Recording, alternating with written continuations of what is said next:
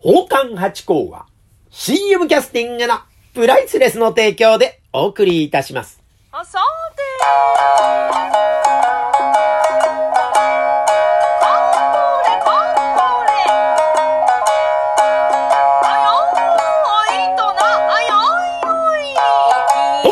松野屋八甲でございます。水金土日の夕方6時は奉還八甲よろしくお願いしますというところで、いやー、今週も色々と体験をさせていただきました。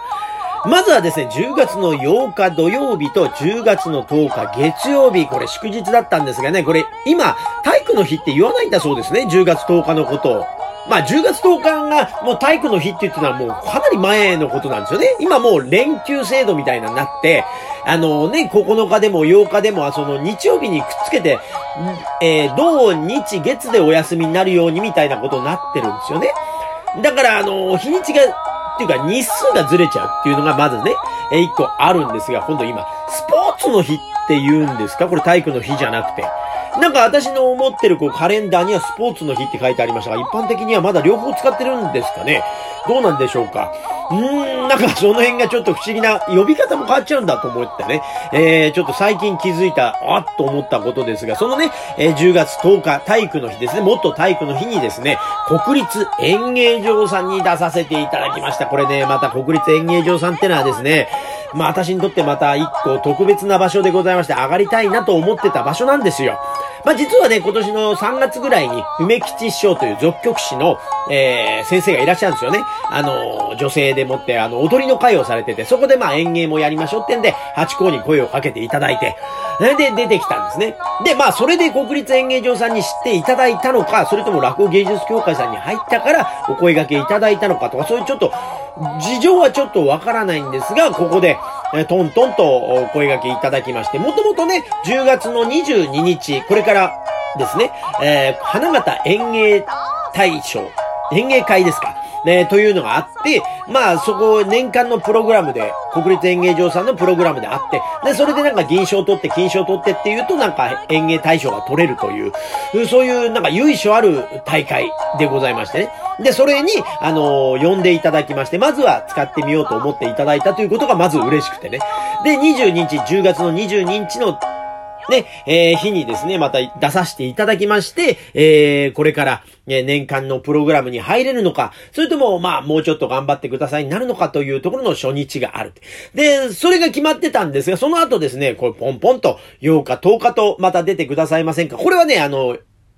なんです、国立演芸場さんの、えー定石といいますか、いつもやってる席で。で、今回もまた、白山先生がお声掛けくださったんですよね。本当にありがたいですね。あの、もちろん、まだ今回も大演という形なんですが、えー宮田洋翔先生のところに、えー出させていただいてね。なんか、あの、休憩の後のことを食いつきというんだそうですね。あの、その業界の言葉なんでしょうか。ね、えー中入り休憩ね。最初に、あの、前半戦があって、その間に中入りがあって、で、その1個目。だからお客様がまだ、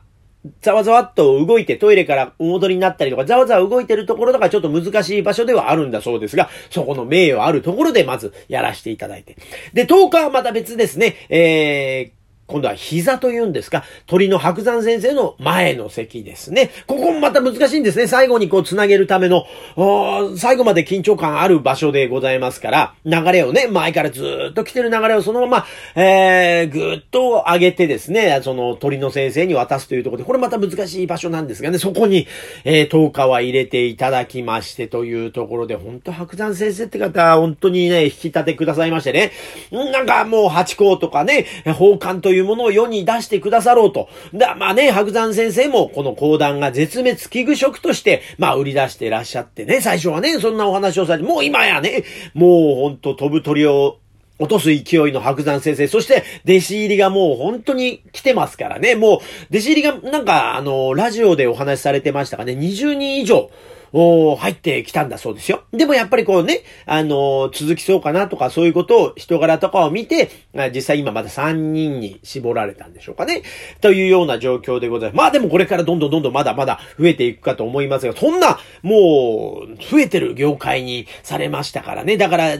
この絶滅危惧食として私もやってるわけです。6人ですからね、こっちは。だから余計にまた同じような境遇ってことで気を使って使ってくださるんだと思うんですが、本当にありがたいですね。もう白山先生のお芝居にもとにかく入れてくださる。で、白山先生のお芝居の選んでらっしゃる方っていうのは、まあ白山先生が面白いなとか、お世話になってるなって方ばっかりですから、本当にいい方、そして面白い方、実力のある方ばっかりなんですね。で、そこでまたいろいろ勉強させていただけるというこの幸せ。いやー、最高な環境に置いていただきましてね、もう白山先生にはもう感謝感謝やでということでございますがね。で、今回ね、あのー、恋三郎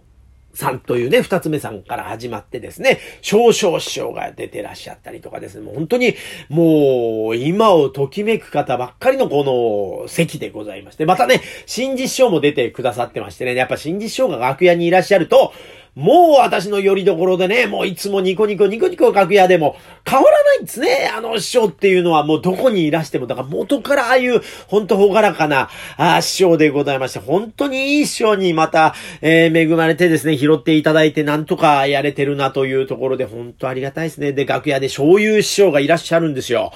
いや、この方ね、楽屋でもまたね、すごい面白いんですよ。もう、楽屋でも本番でも大爆笑というか、もう独特の空気がありましてね。で、これがですね、まだ私やっぱりこう、新参者でございましょだからなかなかね、あのお近づきにはもうほがらかな方なんですけど、もう行けば、えー、入れると思うんですが、入れてくださると思うんですが、やっぱね、ちょっと恐れ多いなと思いながら、ちょっとこう、様子を見ながら言いましたらね、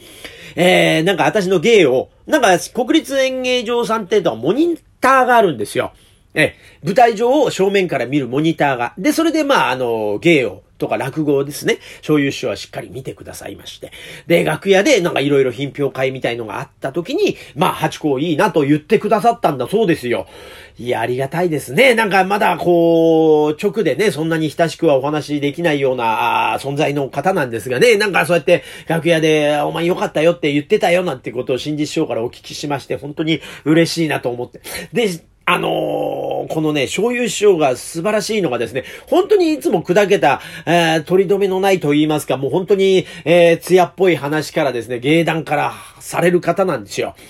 で、とにかく芸に熱い方なんですね。やっぱほわっとした空気を出していらっしゃいますが、途中でピシャリとその、えー、落語家の方にですね、お前稽古はどうだとか、本当に芸のことをスパンとこう、入れて、なんか本当にね、芸がお好きな方なんだなというのが分かってですね、もう本当に感服いたしましたというか、また好きになっちゃったというか、また好きな方が増えたというようなことでですね、本当に私も、えー、嬉しい、今回また経験。なんかね、やっぱ新宿の末広亭さんでも何度も、こう、一緒にさせていただいたんですが、やっぱり末広亭さんってところはですね、やっぱ、一日中あるんですね。昼からまあ、えー、9時ぐらいまで、えー、長丁場で。で、また30分ぐらいしかいてはいけないという、まあコロナの状況もありまして、あんま長いはしてはいけませんよ。楽屋にいちゃいけませんよって空気があるんで、で、なかなか入り込めん。で、また、話し家さんはですね、1回で、色物は2回という、なんとなくこう、決まりがあったりなんかしますから、1回に行って、まあ、べちゃべちゃべちゃべちゃ喋るっていうのもまた失礼な話になっちゃいますし、もう楽屋の横はもう講座でございますから、なかなかね、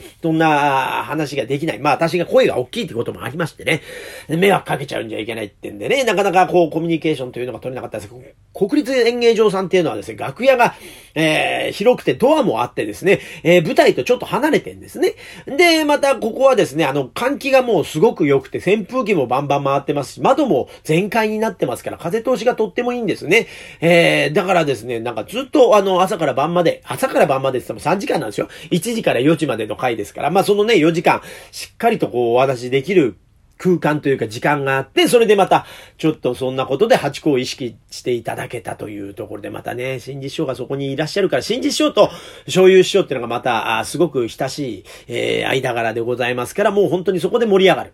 で、そこの中に、まあ、新実師匠とね、お話してると、その中でポンと話ができるってんで、今後ね、またどっかで、えー、お会いできた時に醤油師匠にまた、あのー、なんかね、気に入っていただけたらなと思ったりなんかして、本当にね、あの、芸団が素晴らしくてですね、あの、愛に溢れた醤油師匠でございました。そういうところも素敵でした。で、またね、白山先生。いや、白山先生がですね、今回、いつもはですね、やっぱね、あのー、本当白山先生っていうのは気を使ってくださる先生なんですね。だからもうとにかく帰ってくださいと。あの、八子さん気使って聞いてなくていいですよ。もう帰ってくださいっていう、う方なんですよ。でもね、ほんと聞かせてくださいっつって。で、今回はもう袖でね、あの、帰ってくださいって言われながら、まあ、塩方も帰ってくださいって言われてるんですよ。私だけに言ってるんじゃなくて、みんなに帰ってくださいっていう方なんですね。で、あの、袖で聞かせていただいたらですね、まあ、本当にすごいですね。これね、あの私もね、白山先生、あのもうかなり前からですね、好きで、あの、このね、業界に入る前から、あのなんか寄せに行って、あ、この方すごいなと思って、松之丞さんの頃ですね。ああ、と思って、ああ、気にして何度もこう寄せに見に行ってたんですよ、松之丞さんを目当てに。で、そしたら、そんなことでラジオが始まって、ラジオを聴き始めて、で、またもっと好きになって、で、新内昇進でっていうことになって、で、またこうやってお近づきになって、だからもともと白山先生の、お講談ってのは前から聞いてたんですよね。前からってのは、あの、お客席でもって。で、これ今回袖で聞かせていただいたんです。したらまた気迫が、だから多分、あの、8日10日のお客様はですね、もう本当にいいものをご覧になったと思うんですが、やっぱね、呼吸ができなくなるぐらいこう、緊迫したというか、気迫がすごくてですね、息ができなくなるような、あ心持ちになりまして、やっぱ袖で途中で、え聞いているのが、えー、ちょっと大変になってきまして、楽屋の方でモニターで見させていただくというようなことになりましてね、いや、そうやって本当になんかもう物音一つとかもう心臓の音一つでもなんか迷惑になるんじゃないかなというぐらいもう本当にこう集中した空間を作られる方で、いやー、白山先生、今回も恐れ入りましたというところでもう本当に、え愛情と気遣いと芸と、本当にパーフェクトな師匠、白山先生とまたご一緒できたことが幸せな回でございましたというお話で、まあ、そんなまた今回も寄せのお話になっちゃって、下流会のお話がなかなかできませんが、下流会も方もありまして、11月の5日の土曜日、え4時から6時で浅草鍵盤でですね、悠々亭という、まあ、浅草下流会がよくやってる、えー、イベントがございます。ぜひいらしてくださいまし。ありがとうございました。